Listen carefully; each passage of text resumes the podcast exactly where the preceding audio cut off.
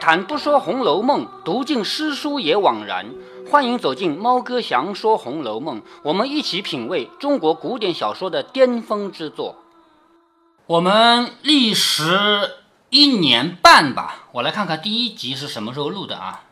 第一集是二零一六年十月二十二号录的，到二零一八年十月就是两整年啊，历时一年半，把《红楼梦》的。八十回给读完了，录了两三百九十一集，就是录到我们这个音频节目是三百九十一集。下面呢，我们就来处理一下《红楼梦》后面啊，我们没有看到结局的故事，它很有可能是什么结局？我只能加上四个字：很有可能，因为没有谁能够说一定是什么结局。我的依据是几个方面啊，一个方面是第五回。第五回留下了很多东西，这是一个方面。第二个方面呢，是在这么八十回书里面，到处都有谶语。第三个方面是什么呢？是脂砚斋，还有一个叫姬护守的。姬护守是什么人呢？我一直没提到啊。守是指老头，有一个成语叫童叟无欺，知道吧？童叟无欺就是我既不欺负，既不欺骗小孩，也不欺骗老人。守就是老人，护呢？就是官员拿在手里见皇帝的那个东西，那叫户。鸡呢是畸形的，什么样的户是畸形的呢？其实户倒不是畸形，而是这个人他觉得自己是一个畸形的当官人。那么自称鸡户守的人肯定是个当官人，不当官的人他不可能自称鸡户守，而且呢是个老人，因为他自称守嘛。鸡户的意思就是说我当官当的不好。这个人据大家的猜测啊，应该是曹雪芹的老爸，因为曹雪芹老爸是当官的，而且他当的好好的，后来家族被抄了以后，他非但不能继续当官，他也成了很穷苦的、很普通的老百姓了，所以他只能说自己当官当的不好，当的没当到什么好的结果，所以他很有可能自称几乎守。几乎守这个人以及脂砚斋这个人啊。他们是完全跟曹雪芹一起完成这部巨著的，而且呢，他们都是看到过《红楼梦》后面那些丢失的内容的。从他们的评语内容里面，我我们都可以发现啊，他们一定是看到过后面的内容的，要不然他们有的评语不会这么写。所以，我们围绕着这些评语，围绕着这些谶语，还有第五回留下的内容呢，我们可以来理一理每一个人可能的结局。那我们就。从这个《红楼梦》人物关系图来一步一步看起啊，我们先来看这个长一辈的人，最长一辈的人呢就是贾母了。贾母这个人的命运呢，最后应该是写到了他的死亡，但是呢，他的死亡有两种可能，一种呢是在抄家之前死掉，一种是在抄家之后。如果是在抄家之前死掉呢，可以说他善终，就是这个人是病死的。病死以后，他的家才真正没落了。这样的情况，他还不算太悲，是不是？那如果说想要让这个家很悲惨呢，就应该让他在抄家之后死掉，因为抄家之后，所有人都是阶下囚，所有人都成了囚犯了嘛。在这种情况下死掉，才是最大的悲剧。所以，这里我们没有很多的证据可以可以判断啊。我只能说有两种可能，我倾向于认为是抄家之后。贾母又伤心又悲痛，在这种情况下死掉的，这是老一辈啊。然后到了文字辈，文字辈贾敬已经死掉了啊，下面就剩贾赦和贾政。贾赦、贾政这两个人一定是死罪，因为贾赦身上的坏事也不少了，而贾政这个人呢，我们没有看到他明显的做什么坏事。但是你要知道，皇帝要对一个家族到抄家的地步。那么你这个家里的主主要人物是必死无疑的，有一大原因是什么？如果你不是死罪，为什么要抄家呢？我哪怕找原因也得给你找一个死罪出来，是不是？如果是一个小小的罪名，只要罚点银子，只要打几板子，我干嘛要抄你的家？所以涉及到抄家的一定是死罪，这是一个。第二个呢，皇帝怕不怕你记恨啊？怕不怕你恨我啊？不怕。怎么会不怕呢？虽然说你不能拿我怎么样，但是我我也我也担心你的心里的恼恨，所以皇帝一旦到了抄人家的地步，不管有事没事，一定会治你死罪，是第二个原因。我就不想让你记恨我，所以。贾赦和贾政两个人一定是死罪。在这个通行本的后四十回里面啊，贾政没死，而且贾宝玉最后出家做和尚那走的时候，还跟贾政有见过一面啊。这些东西我都认为不可靠啊。贾政，据我的判断，就是文字编的这两个人肯定都是死罪。然后我们来看玉字编的，玉字编的呢，我们先来看看这个宝玉。宝玉这个人的命运是什么样的呢？有很多很多评语都提到了他后面的命运。一方面，我们知道他肯定是出家为僧，但是在出家之前，他究竟做了些什么？究竟有什么样的命运呢？我们可以看到很多评语，大体上是这样的啊。首先，他家家被抄了，家被抄的情况下，贾宝玉因为还没成年，古代的法律对于未成年的人啊，他们家族犯法，这个未成年的人是怎么知道未成年？因为。古代二十岁冠礼嘛，那么怎么知道呃抄家时间？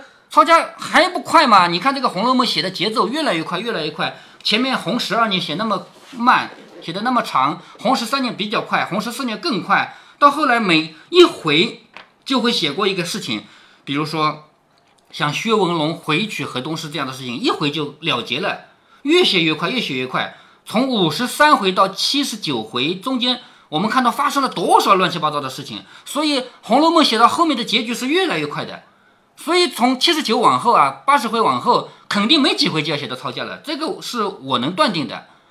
而且还有一个因素啊，《红楼梦》的原稿不会是一百二十回，原稿倾向于认为是一百零八回，要么是一百回，要么是一百零八回，不可能是一百二十回。那如果按一百零八回算呢，后面就只剩二十几回了吗？二十几回里面要把这么多故事全部写完，所以抄家不会太晚，不会太长。贾宝玉还我认为更倾向于一百零八回。呃，因为留下的线索比较多嘛，就是一百零八这个说法有好多啊，就是曹雪芹同时代人留下的线索比较多。反正没有人提到过是一百二十回，就是在曹雪芹同时代的人提到的线索里面，没有人说过这是一百二十回，所以在。他们家查抄的时候，抄家的时候，贾宝玉作为一个未成年人是网开一面，没有罪。但是没有罪，你也没有钱，整个家族被抄了以后也没有钱。他干什么了呢？他做了一个工作，去敲打更。打更这个事儿你知道吗？每到一个时候，咚咚咚，咣咣敲敲，是不是啊？整个村子里到处敲嘛。他做了这个工作，这是最低等的活了。怎么判断的？因为有有这个评语啊，几乎所写的评语里写到的贾宝玉后来是打更的，他打了一段时间的更，后来呢沦落到什么地步？沦落到连咸菜都吃咸菜度日，咸菜这个东西也不是什么好吃的东西，是不是啊？可能连咸菜都已经吃不上的这个地步啊，就腌酸鸡，腌就是往肚子往肚子里咽啊，咽酸鸡，酸鸡就是很差的咸菜，所以有很多评语提到过贾宝玉的这样的命运。然后贾宝玉会沦为乞丐，在他沦为乞丐之后，遇到了一个人，就是史湘云。我们下面会专门来说到这个金陵十二钗的这个命运啊。史湘云在最后是陪着贾宝玉度过余生。然后贾宝玉出家的当和尚的时候，史湘云有没有死？这个不知道啊，没有结局啊。我们先跳过这一个，我们来看这个贾宝玉身上还犯还有一个事儿，就是。刚开始他们家不是获罪了吗？查抄了吗？查抄以后不是所有人都是阶下囚吗？在监狱里面还有一个庙叫玉神庙，因为监狱也有监狱的神，知道吗？玉神庙里面还有贾宝玉的一个很重要的戏份，谁来看他了呢？两个之前我们不看好的人，一个叫小红，小红本来是贾宝玉的粗丫鬟，就是低等丫鬟，干粗活的，后来因为她能干，被王熙凤给弄走了。还有一个前面早就被赶走的，就是倩雪，因为那一杯茶的事情嘛，封路茶的事情嘛，贾宝玉要赶走奶妈，结果奶妈没走，倩雪不见了，所以倩雪在那次事情上就被赶走了。但是在整个贾家败落以后，贾宝玉被关进监狱以后，居然小红和倩雪还来看望贾宝玉，所以这本书告诉我们的因果是什么？你贾宝玉对谁好过？这个人都会回来报恩的。贾宝玉其实对倩雪应该有过什么就是一点小小的恩惠之类的，我们没有看到啊，只发现他有一回发怒了，误伤了倩雪。但是倩雪这个人，他没有恨贾宝玉，在贾宝玉彻底落难的时候，他是来的。这个在前面的留下的评语里面有啊。那小红的是呢？小红应该是对贾宝玉也有感恩吧，因为他是。在怡红院里面做过一些杂事，后来才有机会飞黄腾达的嘛，也不能算飞黄腾达，反正是后来有一个比较好的去处嘛。好，小红后来来见贾宝玉的时候已经结婚了，是跟她的新郎官，也不叫新郎官，就跟她的丈夫一起来见贾宝玉的。还有一对夫妻来见了贾宝玉，就是袭人和蒋玉菡，在他们家败落之前，被查抄之前，袭人就嫁出去了，嫁给了蒋玉菡，所以。后来整个贾家败落之后，贾宝玉被关进监狱以后，袭人蒋玉菡还来看望贾宝玉，因为一个是贾宝玉的最贴身的丫鬟，一个是贾宝玉很要好的朋友。蒋玉菡不是非常要好的朋友吗？有一回那个有一个人来要蒋玉菡，导致贾宝玉被打了一顿嘛，就这个事儿嘛。好，这是贾宝玉后面的命运啊。最后他白茫茫一片干净，就是天地之间除了下一场雪一片白以外，什么也没有。其实就告诉我们，他真的什么也没留下，只有他的自己的一条命还在。他在这样的大雪里面艰难的走路，跟着那个一生一道走了，最后回到了天界。他那块玉又回到了青埂峰下，成为那块大石头。这是贾宝玉的命运啊。下面呢，我们来看一下。贾环是没有什么任何线索啊，没有人给贾环留下什么什么线索啊。我们来看一下，还有一个草头的贾兰，贾兰这个人呢是要花一点时间来给他细细的分析一下的，因为前面我们也没有看到贾兰太多的戏份，有几个戏份我们提到了也没有分析他究竟代表着什么。贾兰的真正出场啊。我不说他，有些人介绍到他啊，真正出场呢是什么时候呢？是在顽童闹学堂那一回，贾宝玉、秦钟，还有那个什么香香莲玉爱，还有金荣这些人闹成一团以后，不是有一个人扔砚台想要打明烟吗？结果没扔到明烟，打在了贾军的桌子上，还记得这个事吗？嗯。贾军呢说：“好呀，动手了，我也来参加。”然后贾兰拉着他说：“好兄弟，不与咱们相干，是不是？”贾兰说：“我们不参与这个战争。”那这个事儿你究竟该怎么评价呢？如果说你从好的一面讲，那贾兰就是一个安安分分的小孩子，别人打架他不打，是不是？但是你也能从另外一方面讲来评判啊。贾宝玉是他的亲叔叔，贾宝玉作为他的亲叔叔，已经卷入了一场矛盾。他贾宝玉的一个很好的朋友秦钟，天天两个人一起上学，一起放学，这么好的朋友秦钟被人家诬陷了。这个时候，贾兰作为贾宝玉的侄子，有没有必要出来帮忙呢？站在家族的角度，他应该出来帮忙，是不是？所以，对于贾兰的这个做法，你可以从两个方面考虑：一方面考虑说他这个人安分守己，不打架；另一方面就可以说他无情，连自己的叔叔他也不帮。可以从这两方面考虑啊。那么。这是第一次出场啊，后面还有一次出场呢，很古怪，很古怪。什么古怪呢？他们整个贾家所有人都到场了，连贾政都到场了。就是有一次出灯谜，就是让贾政还猜灯谜的，还记得那个事吗？那次连贾政都到场，整个贾家一个都没缺，唯独缺贾兰。结果贾政问：“耶，蓝小子呢？”然后李纨站起来回答说：“没有请他，他不来。”这什么话嘛！现在几代人都在啊，老太太贾母在，你的爷爷辈就是贾赦、贾政、邢夫人、王夫人都在，你的父亲辈老八是不在了啊，就是叔叔贾宝玉，还有那么多的姑姑，也就是迎、叹息、三春、林黛玉、薛宝钗，哪个不在呀？为什么要请你你才来啊？别人都请来的吗？贾宝玉有没请过来啊？是不是啊？不用请的都来的，那是整个家族最大的聚会。结果他没来，说明什么？说明这个小孩脑子里搭出了一根筋，是什么？也可以归结为他这个人没有感情、无情。家族最热闹的聚会，所有人都到，就你最小的小辈啊！你要是贾母，你不来你就不来吧，谁也不能拿你怎么样，是不是啊？可是你是最小的一辈啊，所以这个事情我们当时没有提出来分析啊。这里可以告诉你，贾兰这个人是特别无情。贾兰还有一次出场就。几句话就带过了。什么事儿呢？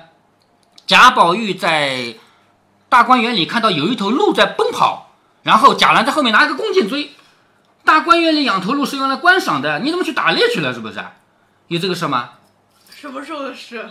就是在后面大概是红十二三年的事情啊。贾宝玉无意中发现那头鹿怎么鹿跑得这么惊慌啊？因为鹿这个东西从来不会跑起来的，他们养在大观园在观赏的嘛。然后鹿跑过来，再看贾兰拿了个弓箭，他跑大观园打猎来了。所以贾兰这个人啊，做事情很让我们无语，就是这个人不靠谱啊。那么围绕着贾兰就有什么样的观点呢？他的后来的命运啊，首先说一下他的命运啊。贾兰后来他是重新考试又当上了官的，所以整个家族我们说整个家族败落，但是不包括贾兰。贾兰在他们贾家败落以后还重新去考试又当上官，但是你说贾兰你都已经当官了，你可以帮帮自己家族的成员吧，至少不要让人要饭吧。我觉得你让这个整个贾家复兴可能有点难度，但是有人要饭，你可以救吧，是不是？结果一个字没有提到这些事儿，包括前面所有人留下的评语都没有留到这个字，说明贾兰这个人特别自私。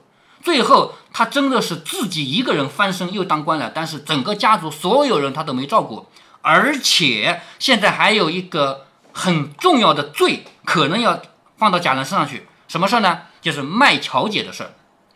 乔姐被卖到妓院去了，谁卖的呢？狠舅奸凶，狠舅没争议，就是王仁。奸凶是谁呢？哥哥是谁啊？整个草字辈，你看可能卖贾兰的只有两个人啊，可能卖乔姐的只有两个人，一个是贾强啊，不，一个是贾蓉，一个是贾兰。因为这个贾强啊、贾军啊、贾云啊、贾琴啊，他没资格卖，他不是贾贾家正派的人，也不是贾家这个嫡派的人。贾家嫡派的人是草字辈的，只有贾强和贾兰，所以关于把乔姐卖到妓院去的人，只有可能是两个人，要么贾强，要么贾兰，还有可能是贾强、贾兰联合起来卖的。不是贾蓉吗？哦，叫老说贾老贾强啊，要么是贾蓉，要么是贾兰，还有可能是贾蓉、贾兰两个人联合起来卖的。所以乔姐最后怎么卖到妓院去了，这个事儿有可能要。把责任要放到贾兰身上来，只不过因为后面的文字没有，我们没有办法确定。但是贾兰一定有责任，什么责任啊？你都当上官了，你能照顾一下你的妹妹吗？是不是啊？你的妹妹还要让刘姥姥去救，你怎么不救啊？是不是啊？就算卖到妓院没你的事儿，你怎么不把她救出来？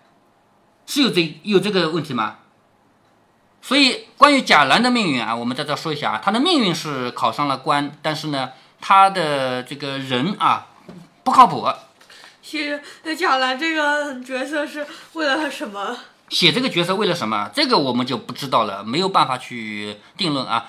当然了，我说贾兰这个人无情，甚至把乔姐卖到妓院里都有可能有他的份儿。这个观点在书中是没有直接证据的。书中能找到的关于贾兰的情节，只能得出他这个人性格古怪。最多说他没心没肝嘛，那么我为什么要把这么大的一个罪按在他的头上呢？我究竟有什么证据呢？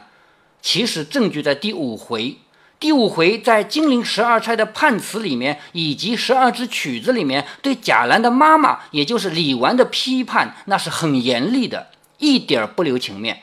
所以。既然他的妈妈李纨在曹雪芹眼里是一个要进行深刻批判的人，而我们在前文中又没有看到过什么，那么只能说明一点：他只把这个儿子抚养长大，只教会自己的儿子读书考试，却亏欠了整个贾家。关于这个观点以及证据，我们留到下一集，我们来分析金陵十二钗的时候再来详细说明。下面猫哥还要用一集的时间来给大家理一理金陵十二钗这十二个美女她们最有可能的结局。好，下集再见。